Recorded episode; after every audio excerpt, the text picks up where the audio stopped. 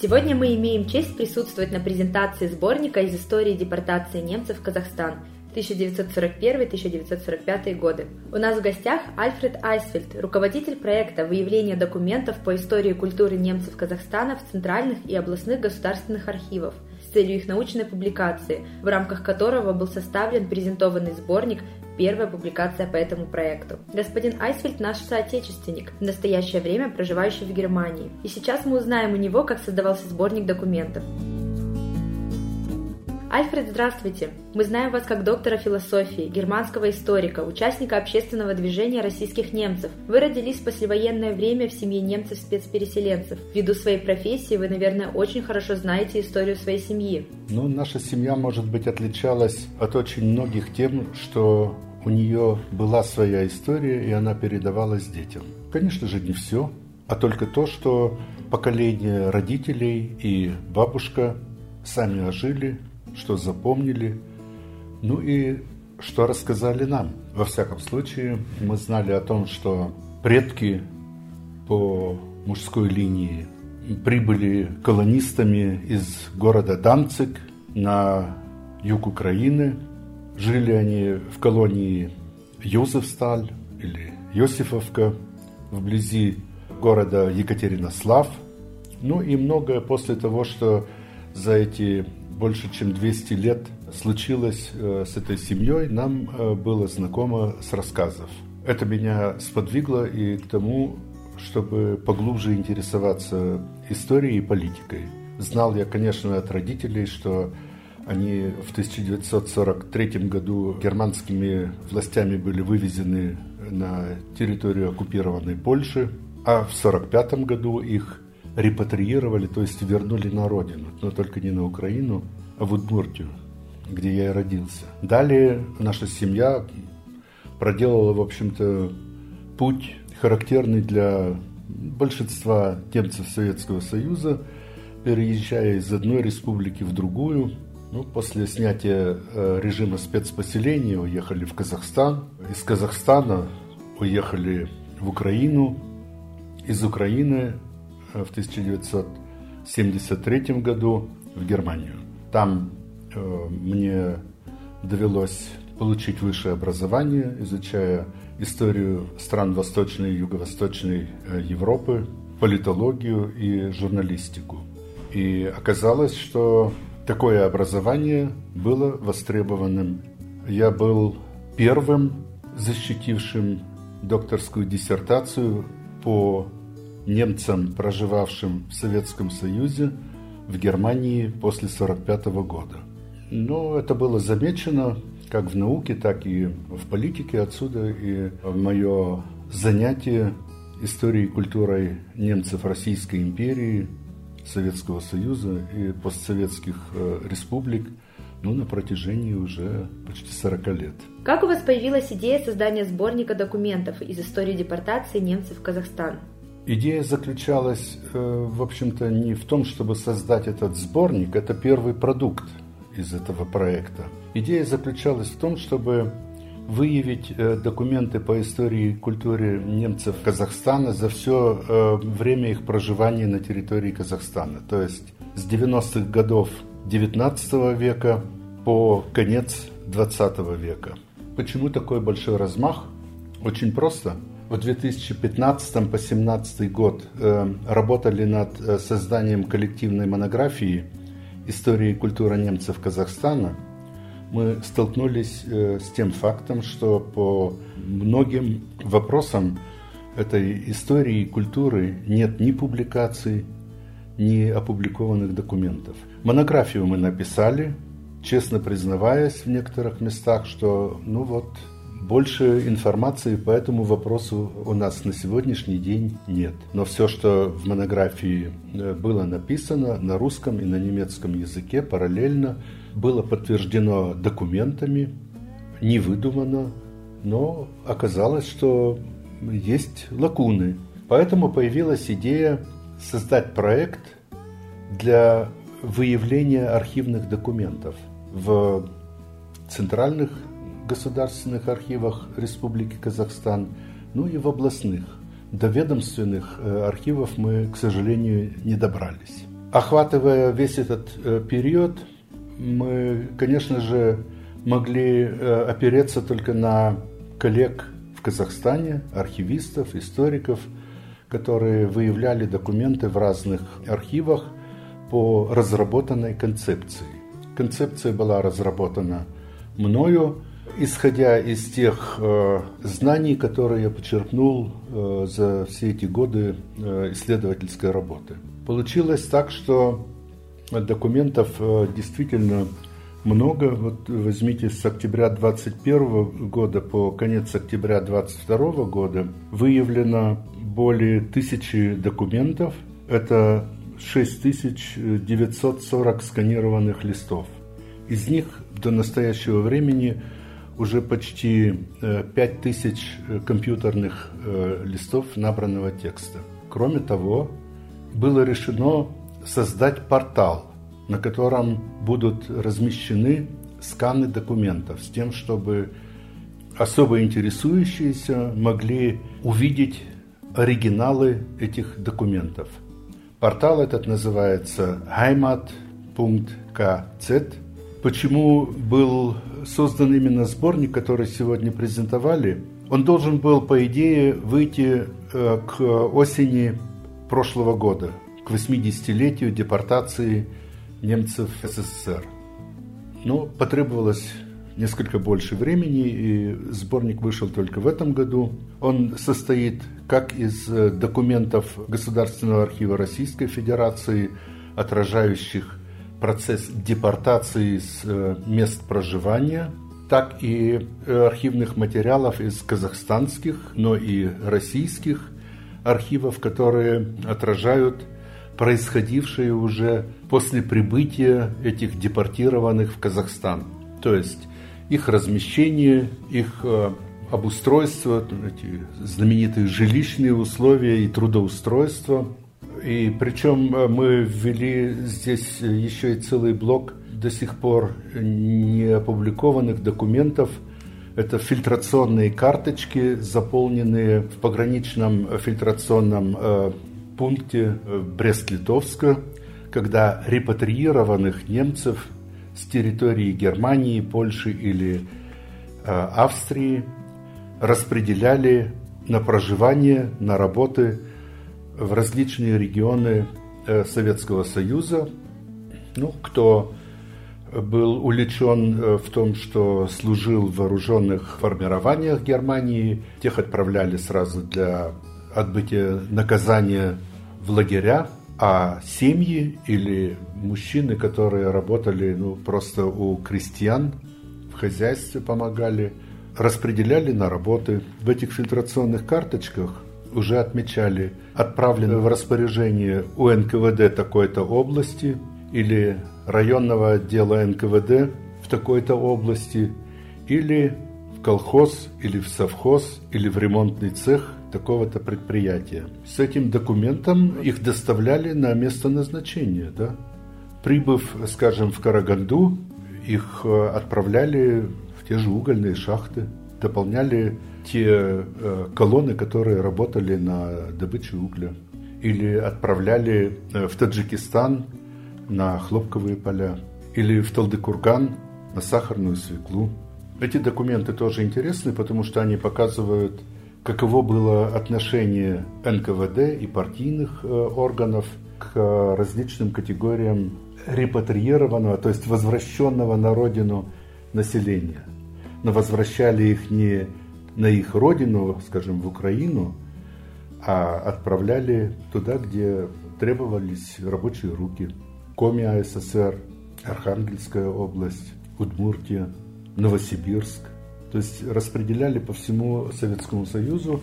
И интересно то, что с мест поступали заявки с просьбой выделить еще репатриированных потому что нужны были рабочие руки. Репатриированные и депортированные народы. В чем разница? Депортированные не покидали территории Советского Союза. Они были насильственно перемещены из одного региона в другой. Репатриированные были выявлены за пределами э, Советского Союза, в Германии, в Польше, в Чехословакии, в Австрии, и оттуда возвращены в Советский Союз. Но обещания, которые им давали, вы вернетесь на свою родину, получите опять свой дом, по две коровы, да, и ваш э, муж или отец, э, арестованный в 1937 или в 1938 году, да, он тоже жив, и он вернется. Все это не соответствовало, конечно, действительности. Арестованные в 1937-1938 году, как правило, были расстреляны. Большинство из них, кто получил 10 лет исправительно-трудовых лагерей, но многие из них, опять же, умерли от э, голода, от болезней. Мало кто вернулся из этих лагерей. А то, что возвращали их не на родину, а посылали как рабочую силу туда, где она была востребована, это факт. В принципе, этим э, распределением репрессированных в догонку к депортированным продолжалась этническая чистка европейской части Советского Союза от немецкого населения. Это ведь документальное произведение. Сложно ли было искать материалы для сборника? Ну, во-первых, э, была составлена концепция, на какие вопросы надо обращать внимание. С этими вопросами можно было обращаться к сотрудникам архивов, а там э, помогали уже в каких фондах эти документы искать. Какую информацию из данного сборника вы считаете особенно ценной? Для всего коллектива, который работал э, над созданием этого сборника, все документы особо ценные, потому что мы их действительно пропустили через себя. Что будет особо ценным для читателей, покажет время, но есть, например, документы о том, в каких условиях депортированные те же немцы по Волжье или немцы из э, Грузии, из Азербайджана оказывались э, на местах э, поселения. Но сегодня я предложил вниманию небольшой документ, характеризующий как раз отношение власти к депортированным. Причем надо э, разделять власть союзную от власти в союзной республике или в области, в районе, в колхозе. Москва давала распоряжение и приказы депортировать. И давала разнарядку куда. А на местах надо было этих людей принимать, обеспечить крышей над головой, работой – в конце концов накормить. Ну и вот я сегодня зачитал такой документ. Рапорт старшего уполномоченного отдела спецпоселений НКВД СССР Зубрилова начальнику отдела спецпоселений НКВД СССР Иванову об отсутствии печей в эшелоне со спецпереселенцами-немцами. Мы знаем, что многие мерзли, голодали во время перемещения в Казахстан или в Сибирь, а вот тут документ э, представителя НКВД. Встречая на станции Оренбург эшелон номер 587, следующий из Красноводска до станции Кустанай со спецпереселенцами-немцами, я имел обстоятельную беседу с начальником эшелона товарищем Мигранян, который вполне справедливо жаловался на отсутствие в теплушках печей, что бесспорно осложняет жизнь едущих переселяемых. Проведенный мной осмотр подтвердил заявление товарища Миграняна. Оказалось, что эшелон не имеет печки даже в вагоне-карантине. Находившиеся в нем 6-8 человек больных вынуждены были его покинуть, потому что в нем холоднее, чем в общем вагоне, где они ехали до изолятора. Из беседы с товарищем Миграняном выяснилось, что он даже не знает, как и где можно получить печки – когда он пытался заполучить эти печки, хотя бы в вагон-изолятор и вагоны, где едут дети, то действовал по проторенной им дорожке, давая телеграммы в тот же адрес, что и на заказ обеда или хлеба. С помощью дежурного по транспортному отделу НКВД станции Оренбург лейтенантом Грижаевым мы помогли товарищу Мигранян получить распоряжение на установку печей. Но опять-таки установить их не удалось. Поезд простоял три часа, и его отправили до того, как были э, печки установлены. В составе эшелона едут 1986 человек, опоздавших и сбежавших нет. Это вот э, один из документов, свидетельствующих о том, в каких условиях в данном случае немцы с э, Закавказья, не привыкшие к таким холодам, которые в ноябре уже были на севере Казахстана и не имевшие теплой одежды, находились в пути. Что читатель сможет найти в книге, кроме исторических данных, справок, документов? Может, там есть какие-то личные истории? Для личных историй, э, к сожалению, не было места. Этот сборник э, объемом 400 страниц. Мы смогли в него включить тоже только малую долю того, что было выявлено по этому периоду. Я думаю, что этим личным историям, воспоминаниям надо посвятить отдельный сборник. Работать с этим материалом будет, наверное, не проще, чем с архивными документами, потому как свидетели, очевидцы событий 1941 года сегодня уже в очень преклонном возрасте. И будут они далеко не все в состоянии вести долгую беседу, многое рассказывать. Я знаю по опыту проведения интервью, что это пожилых людей очень задевает, иногда их нельзя остановить, но после этого у них бессонные ночи. Еще нельзя исключать тот факт, что спустя длительное время воспоминания могут деформироваться. Но надо учитывать и то, что мы имеем дело с людьми, часто с начальным образованием, не имевших э, доступа к документам, они могут э, повествовать только то, что сами пережили, что сами ощутили на себе и запомнили, да еще и готовы передать нам. Вот уже одна эта цепочка ведет к потере многих информаций. И получается так, что не каждая рассказанная история соответствует тому, что могло происходить. Я столкнулся уже не один раз с тем, что 70-летних опрашивали о депортации 41 года, не отдавая себе отчета в том, что их тогда еще и на свете-то не было. Но э, люди охотно рассказывали, причем истории, которые уже в школе или в зрелом возрасте или по телевизору услышали и запомнили. И рассказывают это как свою историю. Надо очень аккуратно и критично подходить к такой устной истории. Надо всегда задавать себе вопрос, а кто сидит напротив? Может ли он в силу своего возраста, своего состояния здоровья нам что-то интересное рассказать. Есть ли в планах продолжение этой работы? Обязательно. Массы набранного материала. Мы будем э, делать несколько сборников. Один, конечно, будет посвящен первому периоду проживания э, немцев в Казахстане, то есть создание этих населенных пунктов, их экономическое развитие, создание церковных общин. Закончим его, наверное, где-то на рубеже 1920-21 года.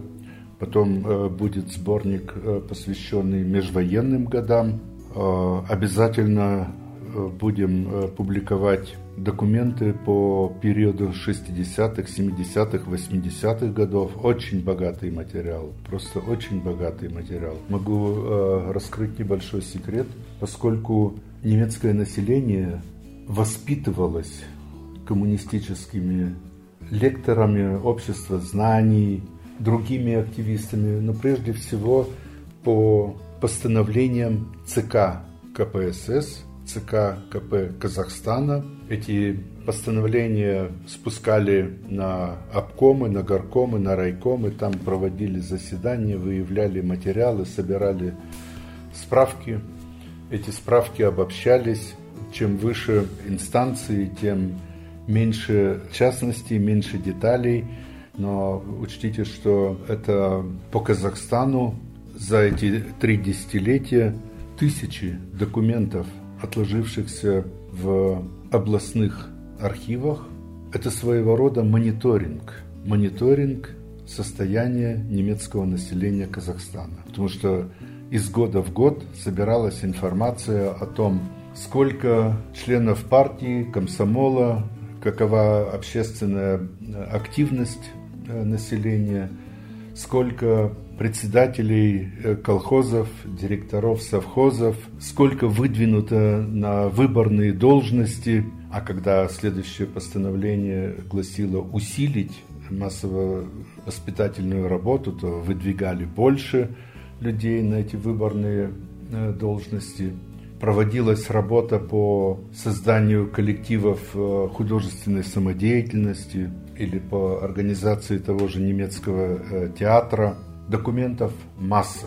И, наверное, по густоте этой сети информации немцы, наверное, на первом месте в Казахстане, потому что их воспитывали из года в год. Конечно же, такая же работа проводилась и с крымскими татарами, э, в меньшей степени с корейцами, э, с уйгурами. Конечно же, воспитательная работа проводилась и с казахским населением, и э, с русским населением, но немцы были особой категорией, потому что после снятия режима спецпоселения власти приложили много усилий к тому, чтобы укоренить это немецкое население, не дать ему вернуться э, в свои довоенные места проживания. Они нужны были, опять же, и для поднятия целины, и для тех колхозов-миллионеров вокруг Караганды. Многие из этих немцев, конечно, нашли здесь свою родину. Это тоже э, реалии, молодое поколение – не знала ни Поволжья, ни той э, Украины. Они э, родились в Казахстане, они здесь выросли, имели своих друзей, первую любовь, создание семьи, детей растили. Ну, то есть жизнь-то продолжалась, и когда ее сделали э, сносной, приемлемой, то у молодого поколения и появилось такое чувство привязанности к Казахстану, стали называть его своей родиной. Большое спасибо за уделенное время и интересную беседу. С вами была Кристина Либрихт и... Альфред Айсфельд. Bye.